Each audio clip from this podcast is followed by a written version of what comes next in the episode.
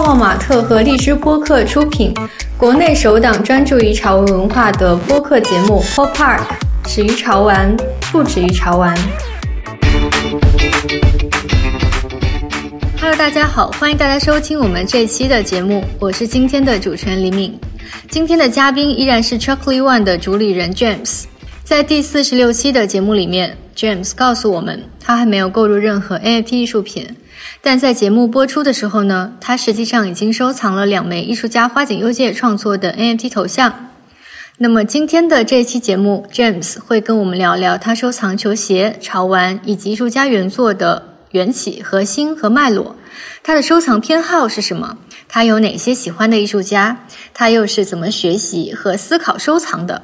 你的身份有很多个，你是媒体人，你是策展人，你是藏家，那你有很多个身份。请问你平常的工作时间是怎么分配的？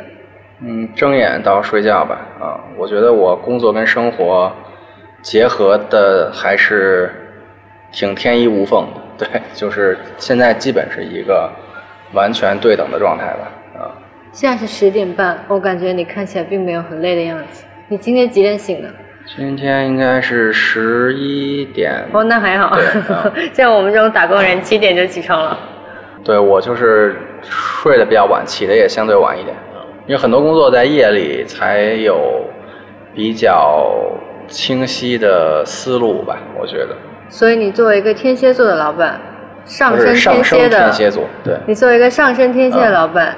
你会凌晨三点拉起你的员工聊项目吗？我不会拉别人聊，但我会发群里。就如果想到什么，我会发在群里。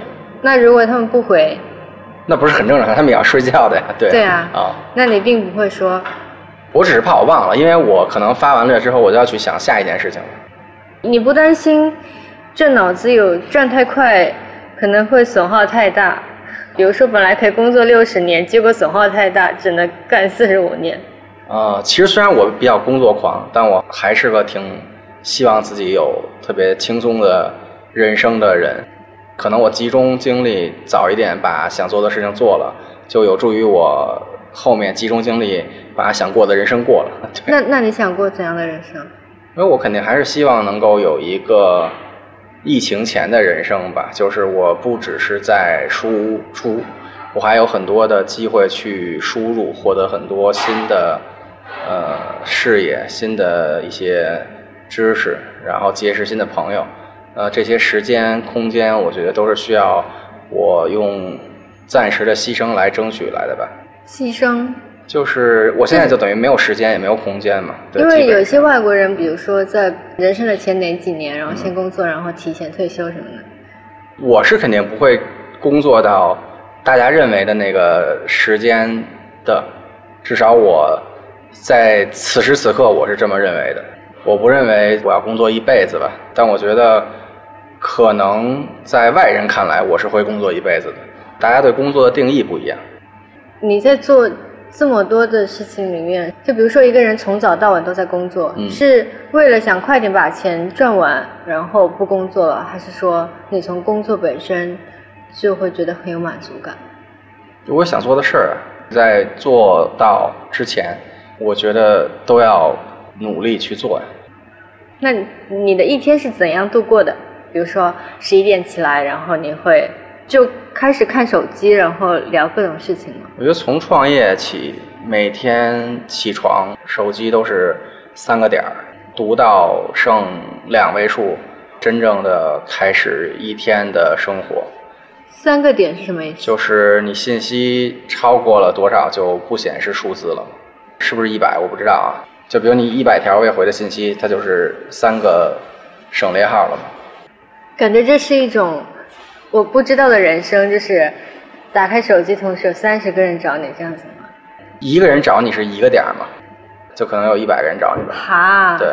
你现在做的这块事情有这么多的机构吗？这才多少啊？一百个。全世界光艺术家就多少个了？还不说这些机构啊，或者是。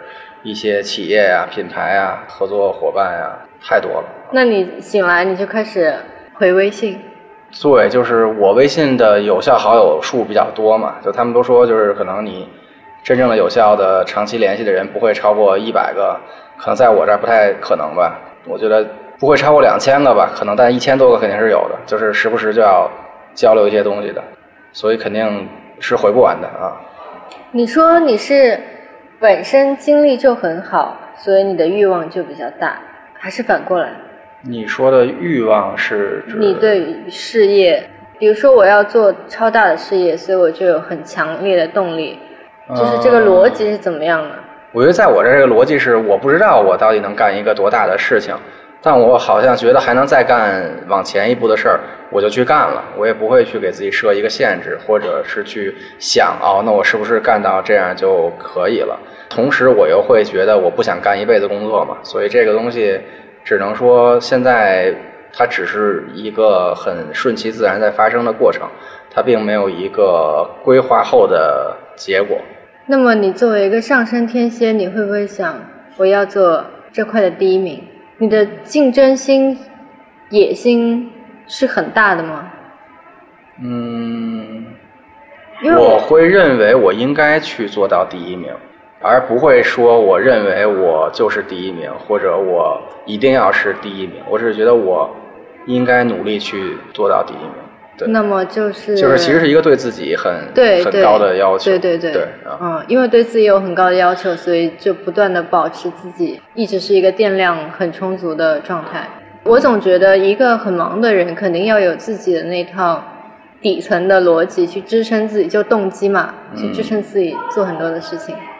那我可能我是个无聊的人吧，就是只有工作会让我觉得挺有意思的，但其实我爱好好像还蛮多的，所以不知道，可能就一直是这么过来的吧。啊，那就一整天就在工作了，从你对，因为从我工作起，我的工作和生活就没有过很真正的分开的一个状态嘛，对吧？从嗯媒媒体肯定是这样。对啊，从一开始做一个，而且我们是做的行业媒体，对，本身我是这行业的，自己也是玩家，也是收藏者，然后现在又是一个传媒人，可能是个老板，对吧？然后你会每天都要协调很多跟这个行业相关的事情，然后基于这个行业，你又延展出了下一个行业，跟前一个行业其实又有藕断丝连的关系，最后等于就一步一步的到了今天吧，啊，嗯，你做过十年的潮流媒体，对，十年。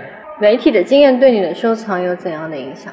嗯，带我入门吧。首先，如果不是因为做媒体，我也不会被艺术圈的人去影响到，我也不会认识他们。可能因为其实坦白讲，艺术圈的人和大众的距离还是蛮远的。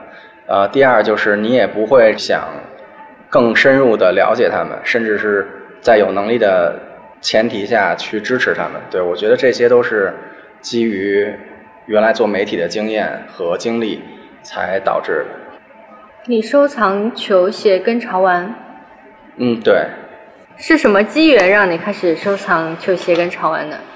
球球鞋是自己在做媒体，不是啊，我九五年就开始买球鞋，然后因为正好是 Nike 进中国的时候嘛，然后在电视里看见了广告，然后当时又喜欢 NBA，就觉得就得买嘛，越买越多，其实就渐渐的成了一种就是有收藏的概念在里面了，就是我要买什么什么样的，然后我要把什么什么系列的给它去买齐，慢慢的就这么过来了吧。我觉得收藏是一个习惯，也是生活方式的一种。其实你开始收一样东西，你就很自然的可能会有其他东西打动你之后，你也开始收藏。现在还收球鞋吗？呃，反正我现在在拍 Nike 跟 LV 的那个鞋吧，就是拍卖就就是一年会打动我的鞋已经很少了，嗯每一年，但是肯定那几双还是要有的，因为我主要后期就是收跟呃艺术家联名和设计师联名，或者是这种呃顶奢联名的这种限量稀有的款式吧。可能到了一定程度之后，你跟别人就不太想撞鞋嘛。所以就我的收藏是鞋是我是会穿的。潮玩呢？潮玩其实我们最早买潮玩的时候就是熊嘛，但熊当时大家也不叫潮玩，没有这个概念。泡泡玛特真的把潮玩这个词带到一个人尽皆知的程度之前，我们那会儿好像管这个就叫潮流周边，它跟可能皮带啊、呃手机链啊、呃耳机啊什么的，就是大家都会把它认为是一个潮流周边，只是说没有任何的功能性，它就是你有它你就潮了，对，就是一个潮流单品。买的多了，它就自然形成了一个收藏嘛。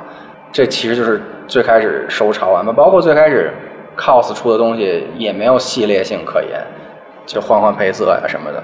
对，但在那个时候也会买啊。这是什么时候？啊，买第一只熊是 COS 的熊，对，哦所以其实还挺早的，应该是零二年底吧，那得二十年了。对，将近二十年前了啊。你现在还收潮玩吗？我现在其实谈不上收不收吧，就是所有艺术潮玩我们都有嘛，所以就这是生意的范畴。对，就是我们本身每一款我们都会至少留一个去作为我们自己的馆藏的展品，可能这个收藏的范畴变得更广义了吧，就是我们会用机构的形式去收一些东西。那你可以介绍一些艺术家嘛，就是潮玩做的比较好的，或者是你比较认可的，或者是你们觉得想要推荐给公众的受众。嗯，其实这一年我是看到东西有点太多了。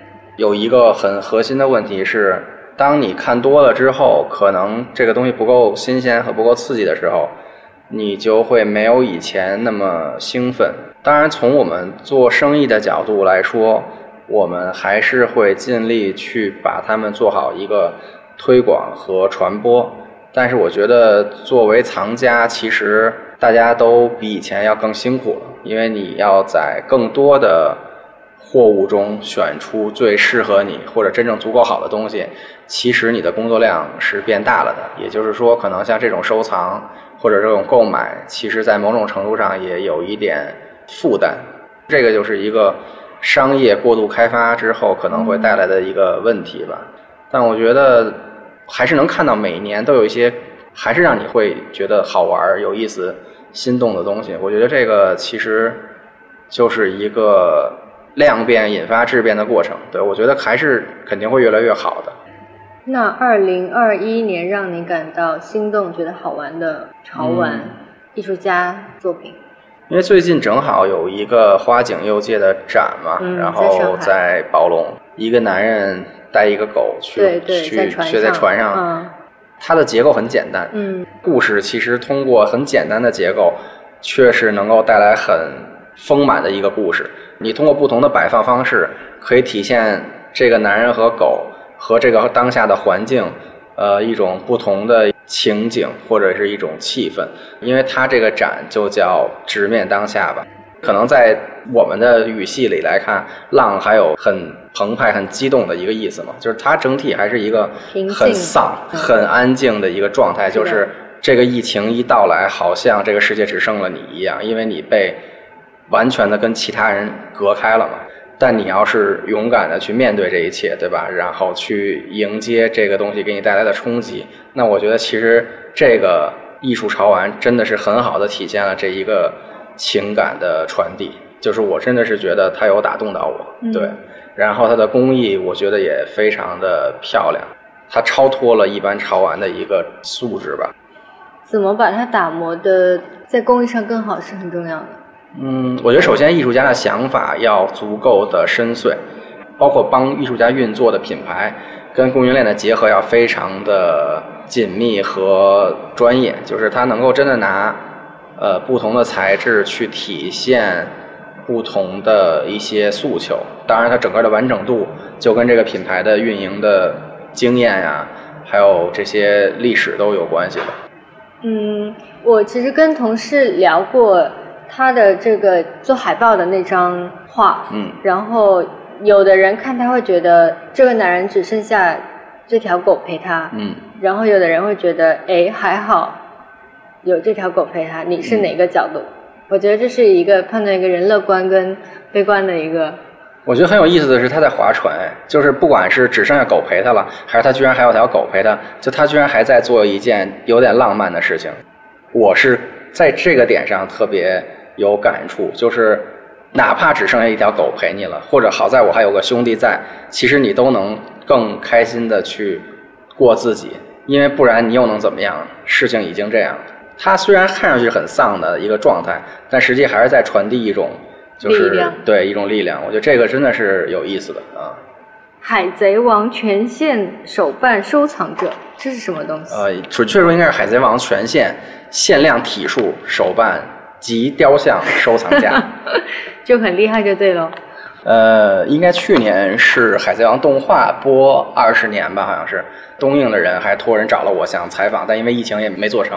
但就是因为就是他们听说有一个人是这样的一个收藏，其实这个也也是一个很有意思的事情，就是这个动漫给了我很大的力量，在我第一次做媒体创业的时期，对，因为这个漫画本身是非常非常的呃硬核非常非常的正能量的那么一个漫画嘛。可能男人都有一个航海梦嘛，其实就是去远方征服一些你想去征服的，去远方看到一些别人看不到的。我觉得这个其实就是人一生可能一个挺通俗的追求的一个描述吧。对，然后我就一直觉得，就是他给了我很大力量，然后所以就是我就开始买他的手办啊这些的，然后后来就研究嘛，你会发现有很多不同的系列。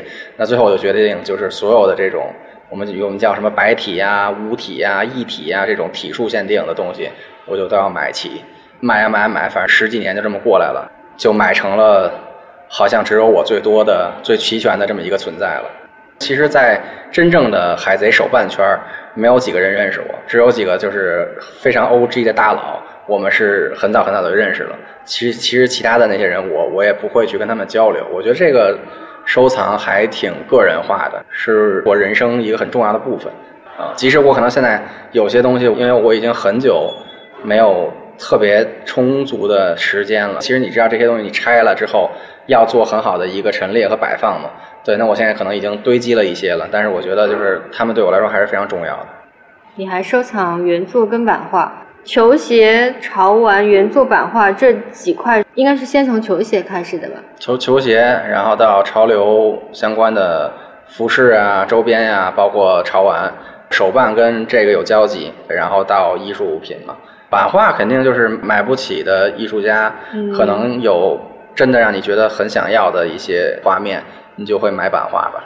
艺术家的原作是，我听你讲好像就是六年前，呃，一四年末开始买，那得七八年了。对，就是。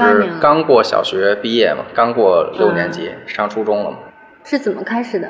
呃，也是从买更贵的玩具开始，就是最好，比如 cos 的玩具，可能只有小体的，然后限量的，然后后来因为他成了艺术家，也更加被艺术界关注嘛，那他自己出的东西也更加偏向艺术化，比如一些特殊材质的，比如铜雕啊，大尺寸，比如说一米二的这种，其实当时也是玩具出的，只是后来他因为变成艺术家之后，这个就也是一个限定版数的，就成了他的一个艺术周边的一个产品吧，就从这些买起的，就很自然的就过渡过来了。所以其实理论上是潮玩直接无缝衔接到了艺术啊。那你最早收藏的原作是哪位艺术家呢？啊，我好像第一张真正意义上的油画作品应该是买的 Mister 的作品，那个时候 Mister 就很厉害了嘛。就很厉害了。嗯，对，应该是一六一七吧，啊，那也没有很久哎。嗯，没有很久，嗯对，因为买不到啊，要你要一直等一直排啊。当然早就想买了。那在艺术家原作方面，你的收藏脉络是怎么样的？比如说，大概是从刚刚讲的 Mister 开始，然后后来是怎么样？呃，我觉得是这样，就是先从所谓的潮流潮流艺术开始，嗯是因为这是我原来的工作，也是我原来的生活。我会把我在这个工作履历过程中认识、打交道的每一个我喜欢的人的东西，尽量都要买齐。当然，还有一些是跟他们会有相关类型的一些人，我也会尽量去收齐。那现在等于我对艺术有了更深的了解和认识，但是我觉得我的脉络还是在所谓的潮流这条线上的原因是，其实我现在买的很多东西，虽然可能有抽象的，有一些装置的雕塑的东西，但是它们归根结底还是有一个很强的内核，就是潮流文化的这个原始的一个东西，叫做街头精神嘛。呃，像这些年来非常流行的黑人的艺术啊，女性其实都是一种表达抗争的一个很强硬的内核。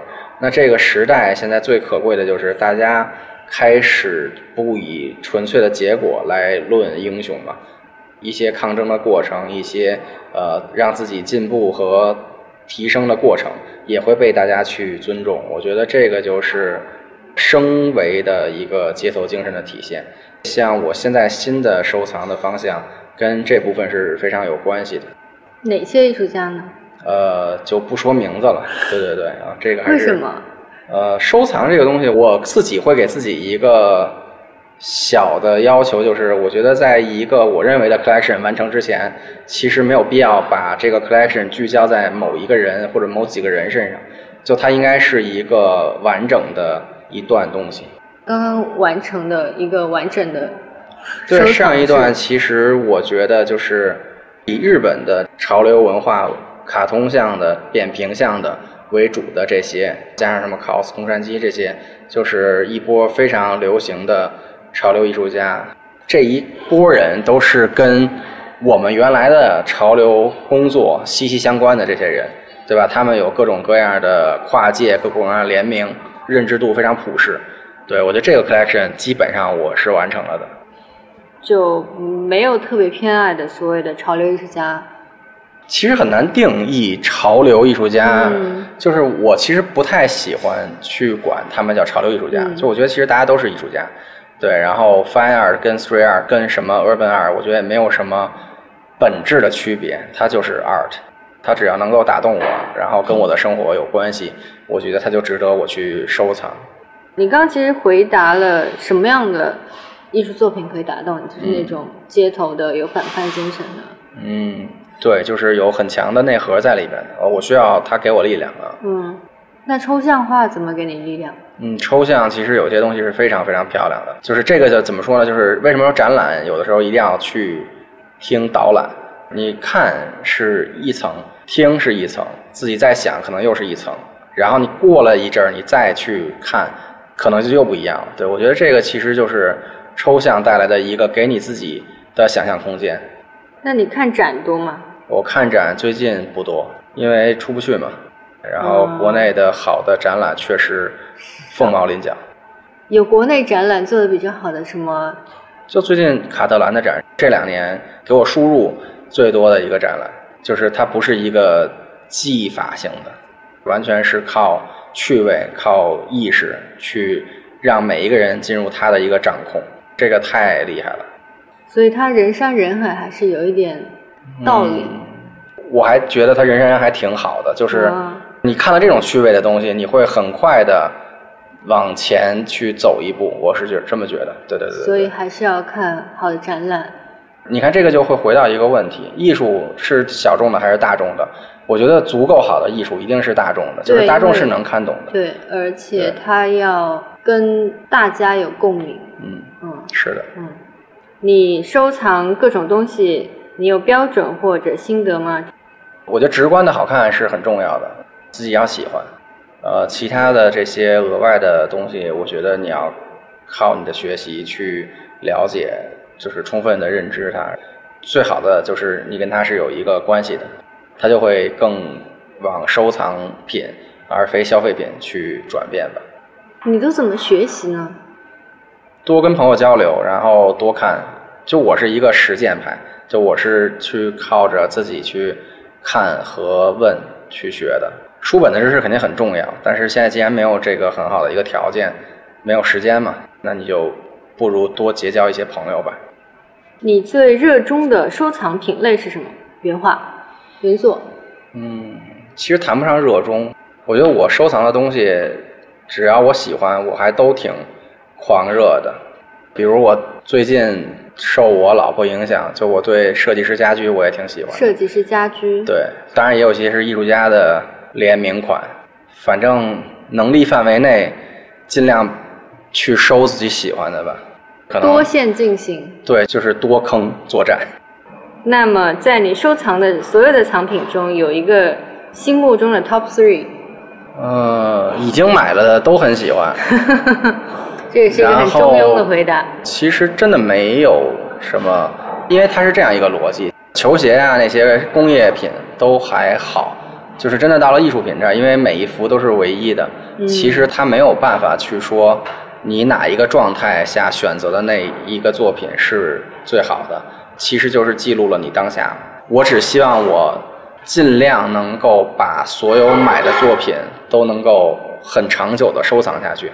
那也就证明了，至少在当下，我没有受很多外界的因素影响去买一些东西。那这个就会对我来说比较有意义。那么，你既然如此不愿意透露你喜欢的艺术家，是不是派个人去你的店里看看你的馆藏，就知道你喜欢什么了？那些都是你收的吗？对，馆藏其实是我之前这个阶段一个比较完整的收藏展示吧，基本上囊括了。当代艺术领域这些被大家认为是潮流艺术家的人，比较具有代表性的作品的一个集合。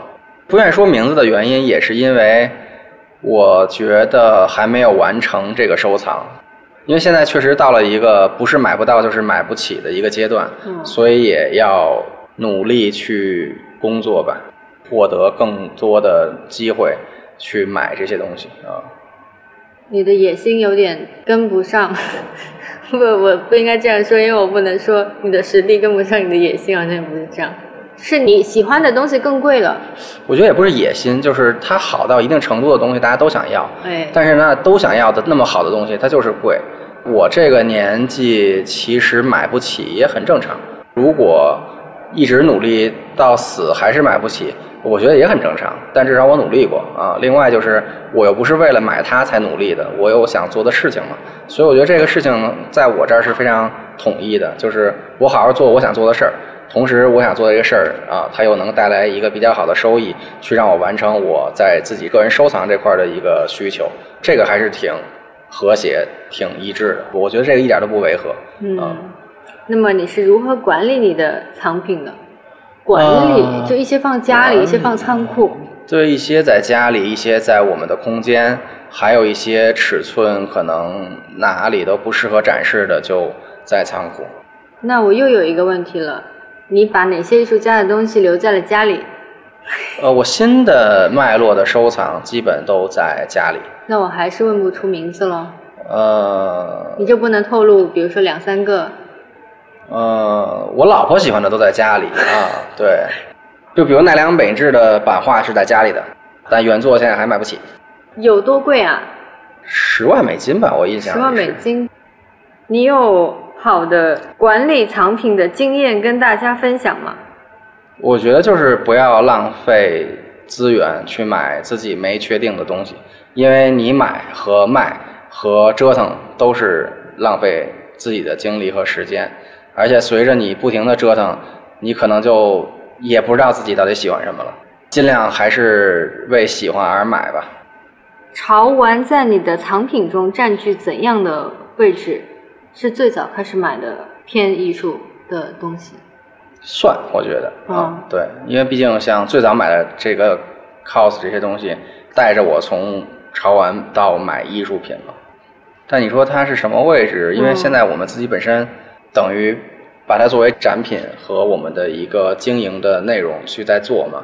我觉得我比以前看他们的角度更多了吧，会考虑的事情也会更多啊。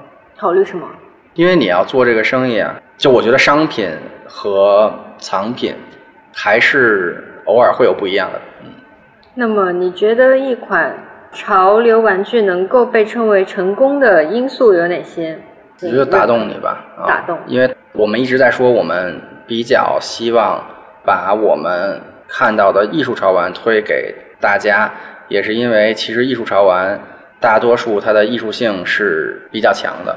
那其实这样的一种情感的东西，可能会比比较普世的潮玩来的更复杂、更深邃，或者可能更独特性去反映。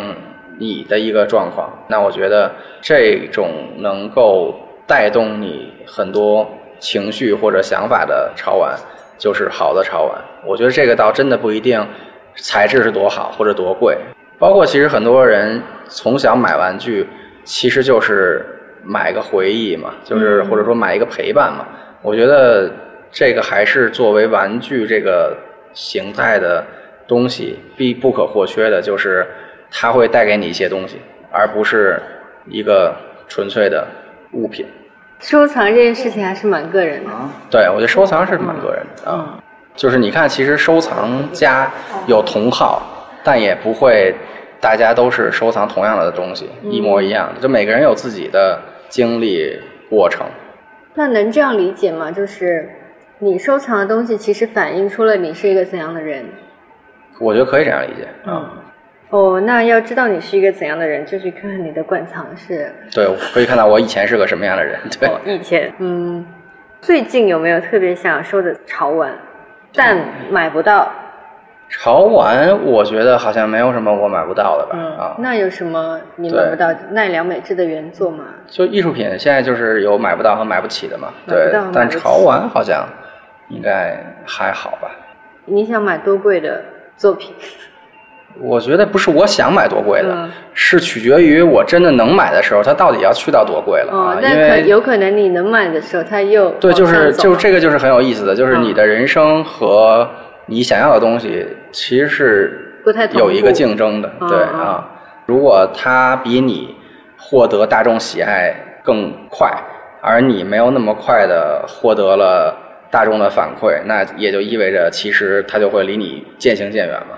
对，就艺术收藏，我觉得其实对自己还是一个挺大的鞭策，就不会让你闲着，会让你不停的去提升自己。因为我觉得艺术收藏没有头啊，永远有更好的在等着你啊。你们有参加去年的二零二幺吗？我们没有。哦，那你去了吗？去了啊。呃，听说人很多。呃，每年都人很多，今年跟去年人出奇的多啊。就疫情这两年啊，因为大家都出不去嘛。呃，有人说是因为不能买房子了，所以他们就把钱拿出来买艺术了。那不能买的多了，鞋也不能买了，对吧？然后玩具也不涨了，就是我觉得还是因为跟风啊。嗯，对，我觉得就是，对我觉得就是跟风。我听到过一个说法，就是说他们以为自己在玩艺术，但是有可能他们就是被艺术玩了。对啊，因为你想，我从一四年开始研究这些东西。然后认识了很好的朋友、老师去教我，我真的买到最心仪的第一件作品也去到了一七年，对吧？我可能从一五年就开始想买了，但你也要用两年的时间去付出、去追逐它。你怎么可能会在初入行的第一二年就卖到自己真的好的东西呢？我觉得只能证明你对自己也不是很负责任。但当然，可能你抛个。社交媒体，然后换取一些赞，你也觉得值，那其实就是消费品吧，它也不叫收藏品啊。是一个工具化，让你的虚荣得到满足的一个工具化。就是一个斜杠吧，一个标签啊。嗯，你收藏泡马特身上的潮玩吗？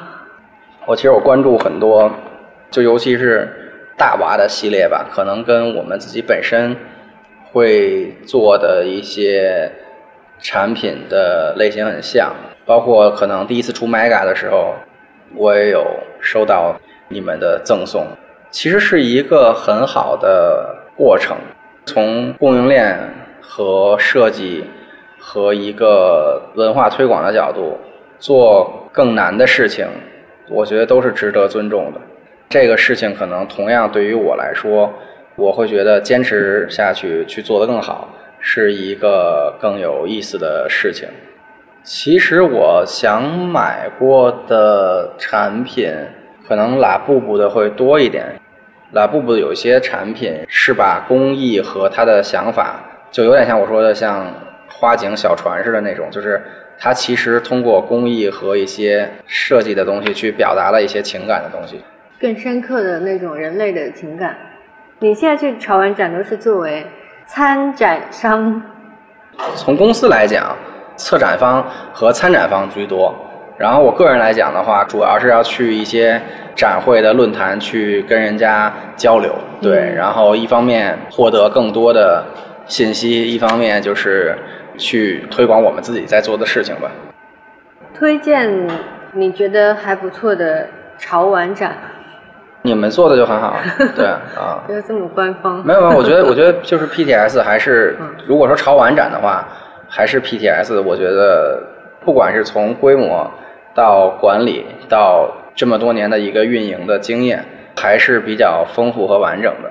因为有一些展，我不确定它算不算潮玩展，比如说像 WF 这种，其实我也觉得很棒。当然，艺术展就不说了，我觉得艺术博览会的门槛和难度确实比较高嘛，所以其实我觉得能做成的艺术博览会还都挺厉害的。那对于刚入门的潮玩新人，你有哪些经验或者建议想要分享给他们？我建议去真的认真收藏一个系列，不要东买买西买买。如果你在并不是有很充足的条件的前提下，我觉得你要先把一个系列的东西喜欢透，然后了解透，你就会更容易去往更开阔的收藏或者购买的一个路径去走，就不太会走弯路。因为我觉得收藏这个东西其实是要不停的思考的一个过程，就是要带着脑子去买。比如说它打动你了，当然你要买。但是如果你只是听一个同学或者你的朋友说，哎，这个特别流行，你要买，那我觉得这个人云亦云的东西是没有意思的。请给我们的听众分享一些你喜欢的画廊或者美术馆吧。因为我们在北京嘛，我觉得呃，尤伦斯啊、X 啊、呃，红砖啊，我觉得是非常值得去看的美术馆。因为不管是从建筑本身还是到策展的内容，都比较有意思吧。那上海就太多了，上海整个的艺术的氛围和能量都更大嘛。呃，画廊其实我觉得它没有一个一定是哪一家，画廊它还是看它的一个艺术趣味，因为真正够好的画廊，一定它是有自己的风格的。他不会说突然有一个艺术家展示，你觉得哎，为什么怎么这个画廊会办他的展？